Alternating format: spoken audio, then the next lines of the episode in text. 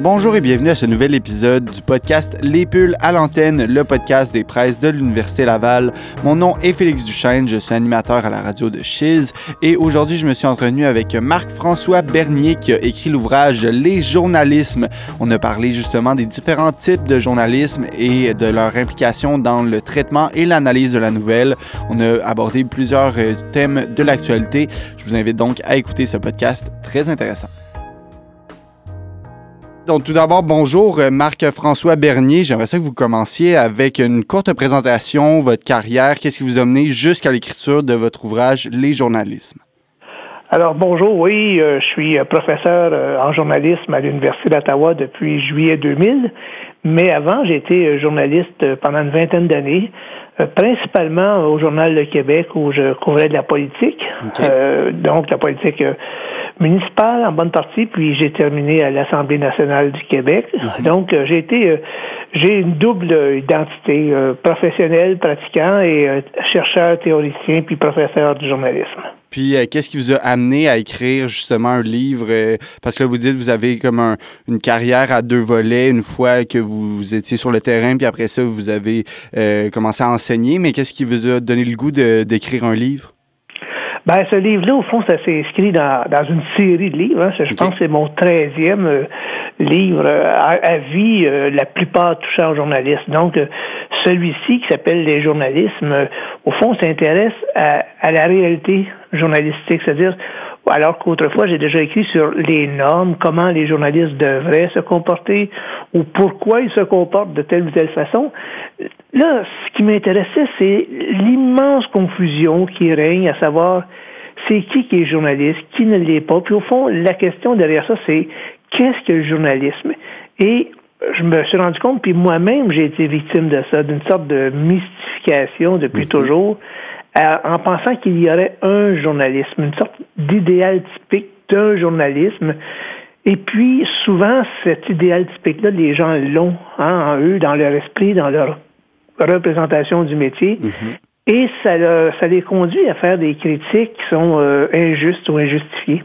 Lorsque je voulais faire, au fond, c'est un petit peu déplier, déployer euh, les, les, différents types de journalisme qui existent dans notre société. Il y en a qui sont beaucoup plus importants que d'autres pour hmm. la vie démocratique.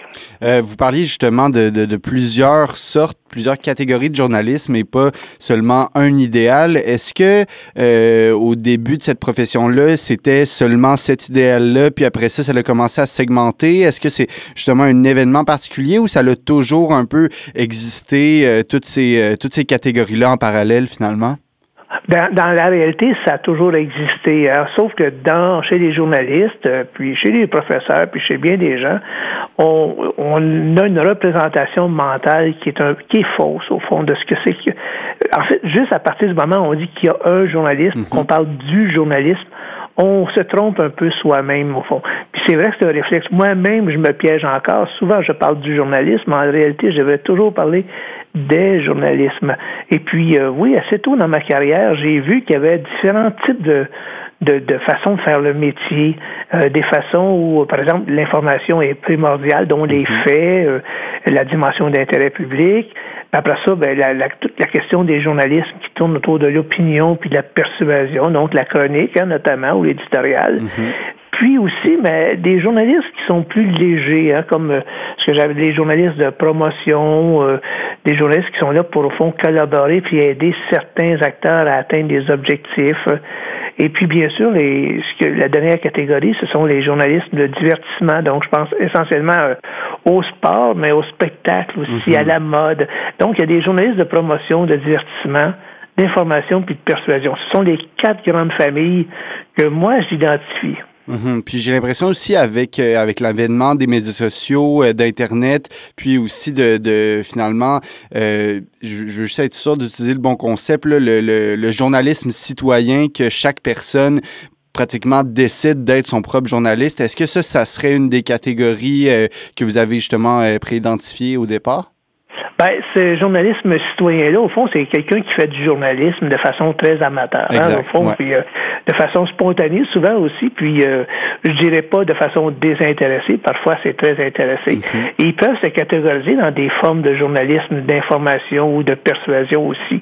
Euh, ce que je mentionne, au fond, ce que je veux montrer dans cet ouvrage-là, c'est qu'il n'est pas juste les journalismes, ça se pratique par toutes sortes de gens, puis pas nécessairement des gens dans les médias traditionnels ou les médias bien établis, ce qui était au fond la vision très euh, bien répandue quand moi j'ai commencé à faire du journalisme hein, euh, dans les années 80, c'était ça la vision, c'est était journaliste la personne qui travaillait pour un média d'information.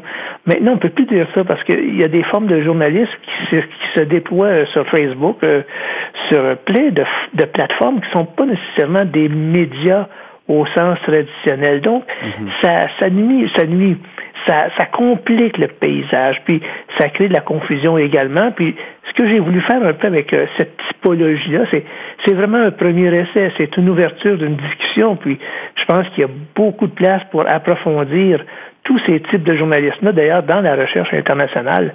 Ben, par exemple, le journalisme de paix, on ne connaît pas ça ici au Québec, au mhm. Canada. On n'est pas dans des situations de conflit armé.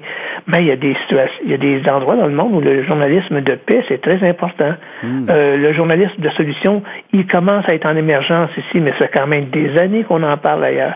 Voici autant de formes de journalisme qui souvent échappent à notre idéal typique du journalisme. Mhm. qui, euh, pour euh, la plupart des gens, c'est euh, ça va être découvrir la politique, d'être à la télévision, à la radio, puis ça, ça va simplement se, se retrouver, leur, finalement, leur conception du journalisme, c'est ça.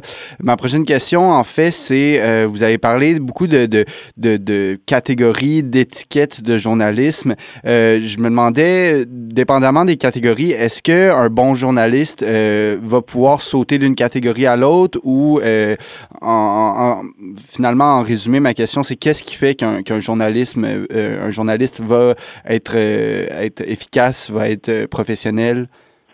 Ben, je pense que dans toutes ces catégories-là, il y a des bons journalistes.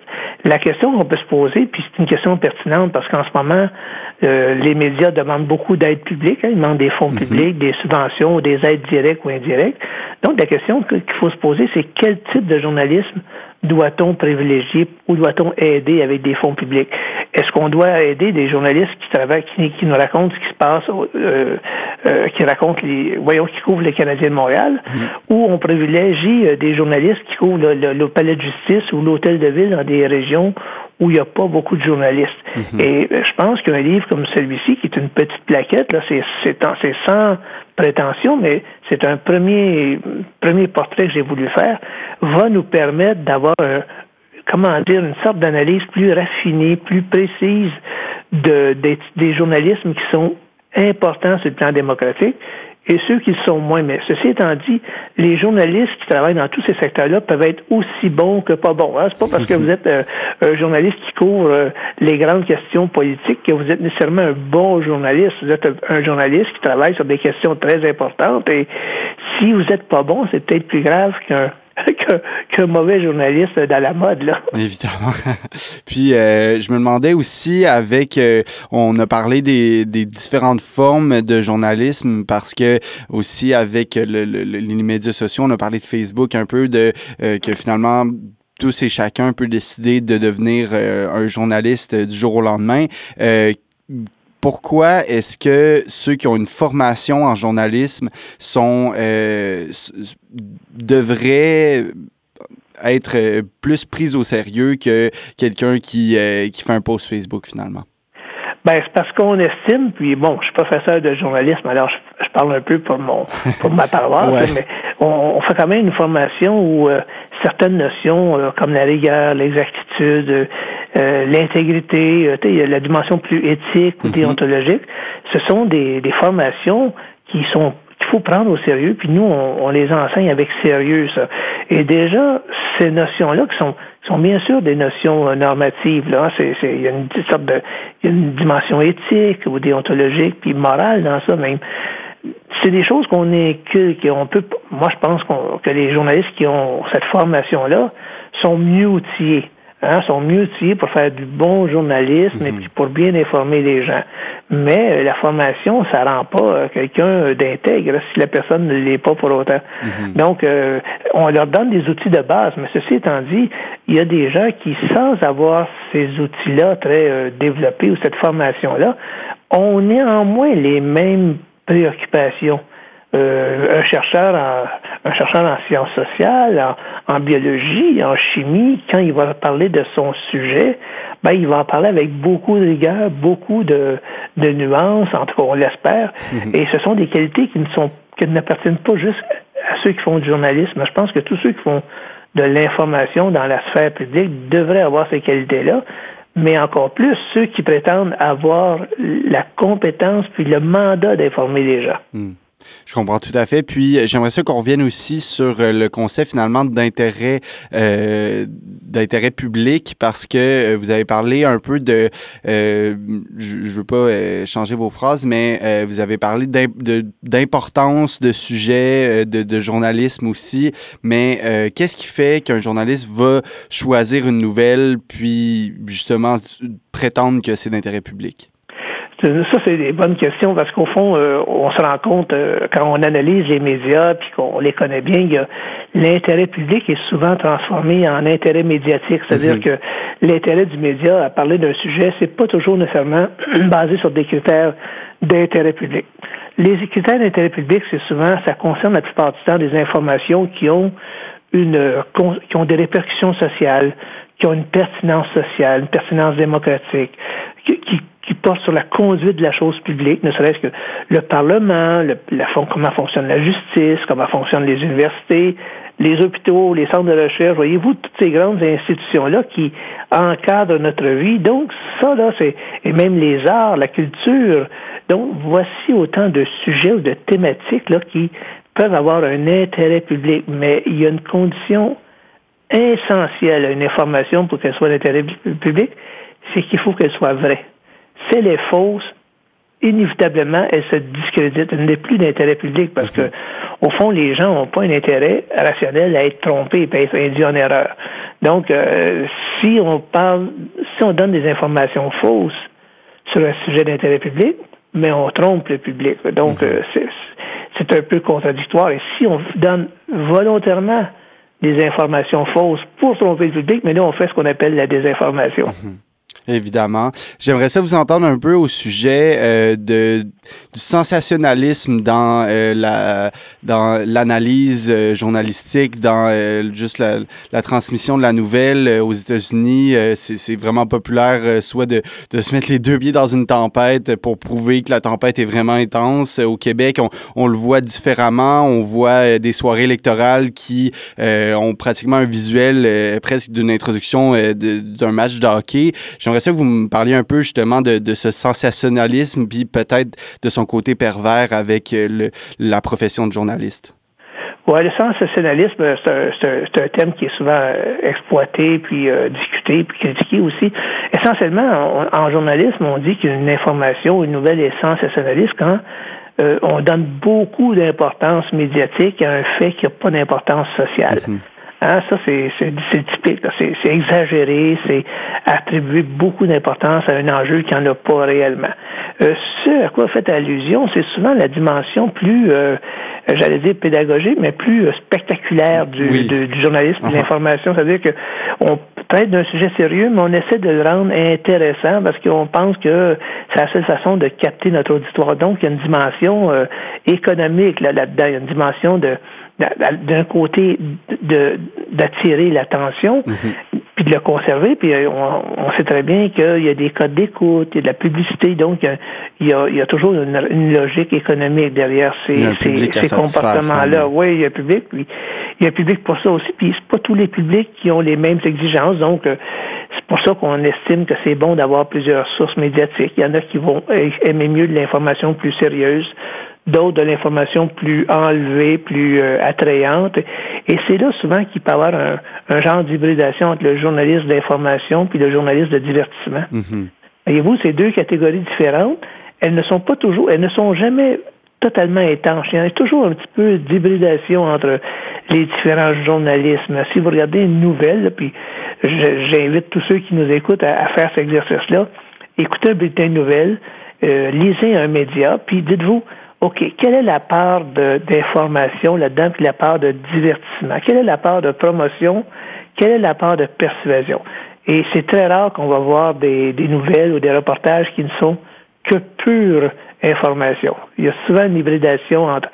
Il peut y avoir une identité dominante, donc l'information, mhm. mais on va voir aussi des traces de promotion, des traces de persuasion. Mais par rapport à justement cette, euh, ce pourcentage-là qui, qui oscille, qui varie, euh, j'ai quasiment envie de dire une information qui est 100% euh, rationnelle, 100% informative, euh, ça serait pas justement difficile euh, de, de, rejoindre un public, puis qu'il faudrait justement garder, vous parliez d'hybridation avec une nouvelle peut-être plus de divertissement ça prendrait pas ce côté-là euh, attrayant pour le public? Ben, c'est ce que les journalistes font euh, depuis toujours. En tout cas, mhm. ils essayent de le faire, puis ils le font de plus en plus parce que la concurrence économique est là, la concurrence des autres médias. On, vit dans ce qu'on appelle aussi une sorte de hyper concurrence. Hein. Les, le média est toujours en concurrence avec des médias, même étrangers, choses qu'on voyait moins autrefois. Là, maintenant, avec Internet, ben, euh, votre station de radio est en concurrence avec des médias ailleurs dans le monde. Ça n'existait pas, ça. Donc, il y, a cette dimension-là d'hyper concurrence. Puis en même temps, on dit qu'on est dans un marché de l'attention parce que vous et moi, puis tout le monde, on est sur-stimulé. Euh, euh, il y a plein de, de, messages qui veulent capter notre attention et les journalistes doivent se frayer un passage là-dedans. Donc, ils ont une obligation d'être intéressants. Et le défi, c'est d'être intéressant tout en étant pertinent et, rigoureux. Et ça, c'est pas facile. Mm. C'est pas facile, puis il faut le reconnaître. C'est quasiment le travail d'une vie. Euh, c'est vraiment difficile d'arriver justement à être, euh, à être captivant, à bien vulgariser, puis en même temps d'avoir euh, du contenu important. J'aimerais ça, en conclusion, qu'on jase un peu. On, on, a parlé de finalement de, de, ce qui fait un bon journaliste, de, de, de des types de journalisme, mais j'aimerais ça qu'on se parle aussi sur l'importance de. on a parlé aussi un peu de vérité, là, de, de, de vraie information puis de désinformation, mais en ces temps où euh, tout le monde est chez soi, tout le monde est pratiquement sur leur euh, ordinateur ou sur leur téléphone pour avoir accès à l'information, euh, c'est quoi les trucs que vous donneriez à nos auditeurs, auditrices pour justement pas se faire embourber dans la fausse information?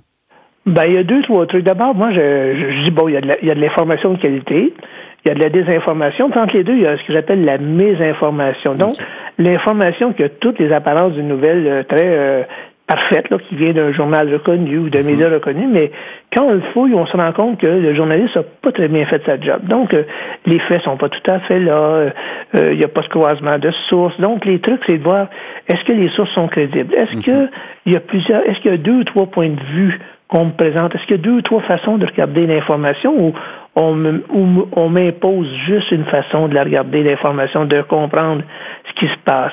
L'autre chose que je dis souvent à mes étudiants, puis je le dis depuis des années, c'est quand il arrive un drame, par exemple un acte terroriste, euh, vous voyez, le genre d'accident ou le genre d'événement euh, qui mhm. captive l'attention immédiate, surtout sur les chaînes en, information continue. Comme prenons par exemple euh, ce qui est arrivé l'Halloween dernier à Québec l'Halloween dernier à Québec. Qu'est-ce qui s'est passé? J'étais pas là. L'espèce de, de, de, euh, de, de la personne qui est sortie avec euh, l'épée, là, puis euh, justement, les, les médias ont, ont, pris du temps avant de... Même, même la police savait pas qu'est-ce qui se passait. Les médias ont, tranquillement accumulé de l'information au fil du temps pour finalement rendre ça au public pour expliquer la situation.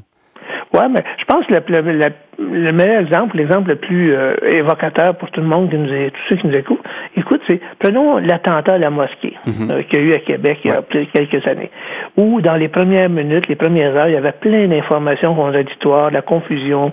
Il y avait deux personnes, il y avait plus deux personnes. Vous voyez, euh, et ce que je dis à tout le monde, c'est quand arrivent des grands événements de même, n'écoutez pas trop la télévision, n'écoutez pas trop les réseaux d'information continue parce que c'est au début de ces histoires-là qu'il y a le moins d'informations fiables. C'est du patinage, finalement. Et, oui, puis c'est souvent le moment où, où, nous, on cherche le plus d'informations parce qu'on est attiré, on est intéressé, donc on va être collé devant notre écran pour se faire dire des choses qui sont peut-être à moitié vraies. Mhm. Donc, ce que je dis, c'est aux gens, collez-vous pas trop sur l'écran, attendez, laissez passer Prenez peut-être des nouvelles à chaque heure, à chaque deux heures, cinq minutes. Là. De toute façon, il n'y a rien qui change de façon radicale la plupart du temps. Il y a de la répétition. Donc, c'est toujours prendre le recul critique. au fond, l'esprit critique, c'est pas d'être cynique, c'est de, de mobiliser des bonnes questions, des bons réflexes. Qui nous dit ça? Est-ce que ce sont des sources fiables? Est-ce que c'est juste, est-ce que c'est vraisemblable ou pas? Est-ce que, est-ce que ce genre de choses-là sont déjà passées euh, autrefois? Est-ce qu'on peut tirer des leçons de ça? Voyez-vous, c'est, c'est surtout un réflexe de prudence qui est, je trouve, qui est le meilleur réflexe dans cette. Je ne dis pas de ne pas croire les médias, au contraire, je dis faites attention parce que les médias, dès le début de ces grands événements-là, eux-mêmes sont dans la confusion, mais sont dans l'obligation ou dans la logique commerciale de vous en parler pareil. voilà. Avec finalement ces nouvelles en continu ou euh, même si on n'a pas d'informations, il faut continuer à parler, continuer d'analyser la situation. Donc, euh, c'est euh, c'est un bon conseil que vous nous donniez aujourd'hui. Marc-François Bernier, on s'est parlé pour votre ouvrage Les journalismes. Merci beaucoup, c'était vraiment intéressant. Merci beaucoup. Merci, au revoir.